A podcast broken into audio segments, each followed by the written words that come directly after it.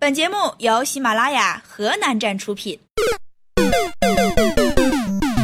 最近呢，随着这个 iPhone 叉的发布之后，关于这个段子也是层出不穷。什么新一轮的防解锁脸基尼，什么吴彦祖看一眼就解开了我的手机，网友们真是恶搞不断，大做文章。于是便出现了下面的这个问题：如果你的男朋友或女朋友被人玩了三天之后就可以换回一部 iPhone 叉，你会是什么反应？不要嘛！有一个小哥哥好死不死的问了自己的女朋友这个问题，没想到女朋友的回答是：去六天吧，帮我也弄一个。大家好，我是小夏同学，一个不向粪叉低头的新时代女性。来来来，言归正传，最近呢，在武汉的街头、大街小巷上贴着这样的一则告示：重金悬赏。哎，本人九月十号凌晨三点左右，在武汉秦园路麦道夫门口吃宵夜，不慎遗失一部粉色的 iPhone 7 Plus。内有重要资料，唉，特征是黑色全包手机防窥盗膜，黑色手机壳。转发提供有效线索者，奖励两千元现金，表示答谢。哎呀，如有捡到此手机者，在保证资料完整情况下归还本人，本人赠送一部苹果八，表示答谢。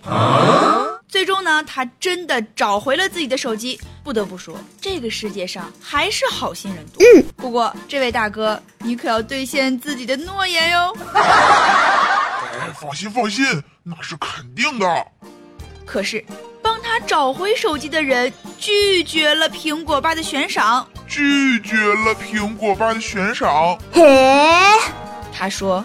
送我一台华为就可以了，这真是一句话得罪了两家公司。华为不开心了，什么叫给华为就行？我难道就这么没价值吗？苹果也不开心了，什么？我连个华为都不如。所以说，二十一世纪最重要的事就是保护手机，别把它遗忘在黑暗的角落。嗯。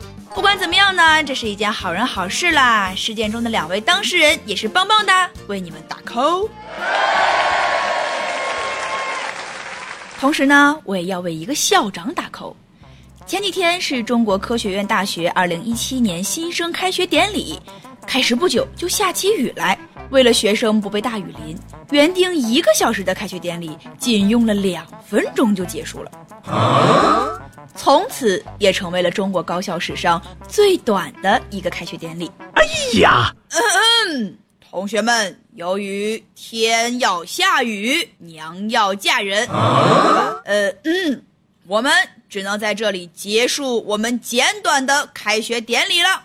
我宣布，开学典礼到此结束。就喜欢这样的开学典礼，不拖沓，不废话，效果也达到了。嗯，这种大学肯定会让学生刻骨铭心，一辈子记住的。哇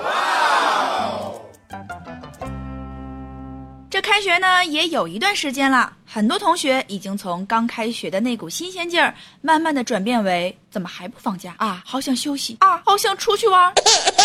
没关系。我给大家算一笔账，排除周六周日、国庆节、元旦、圣诞等假期，九月份上课二十一天，十月份上课十九天，十一月份上课二十一天，十二月份上课十九天，一共上课八十天，平均每天上课七小时，一共五百六十个小时，合计二十三天。哇！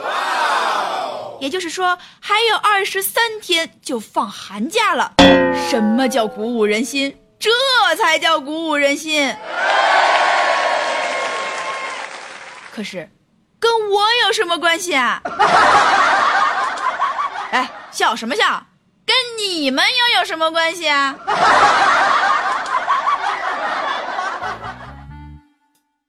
我呢，现在长大了，到了要孝敬父母的时候了，偶尔给妈妈买支口红什么的，都能让她开心半天，但也只有半天。剩下的时间依旧骂我为啥不叠衣服，为啥晚回家，为啥不刷碗，为啥不刷鞋，为啥？妈，我周六周天难得回家一次，你就让我好好睡个觉不行吗？不过我的妈妈除了唠叨点儿，也没啥别的毛病了，买支口红就能讨好她。要是让我买张玉床，就我目前的经济能力来看，我恐怕得去抢银行了。王女士的母亲要购买某健康体验馆包治百病的玉石床垫儿，与家人闹翻了。嘿，包都能治百病，还要玉石床垫儿干啥呀？嗯，话说回来了，不过买个床垫而已啦，老人家想睡个新床垫儿，就让他睡一下下嘛，至于闹翻吗？嗯。哦哟，你不知道哦，小夏同学，这个床垫要四万块钱。通过记者的调查发现，该床垫生产厂家许可证是制造电热毯的，有许多家体验店呢已被当地的执法部门查封了。哎呀，哦，原来不是什么正经床垫啊！有点好奇，这玉石床是小龙女睡的那种吗？寒玉床，极北苦寒之地，数百丈坚冰之下挖出的寒玉制成的，乃天下至阴至寒之物。坐卧其上，心火自清，练功时可勇猛精进。这玉石床大概是寒玉床的盗版吧？哎，你一个盗版床垫敢卖四万块，过分了啊！不过这销售实在是溜啊，不仅能让大妈以为自己是小龙女，还附上了狂拽炫酷什么玩意儿炸天的广告词。儿女孝不孝顺，就看给你买不买四万块的床垫了。我尼玛！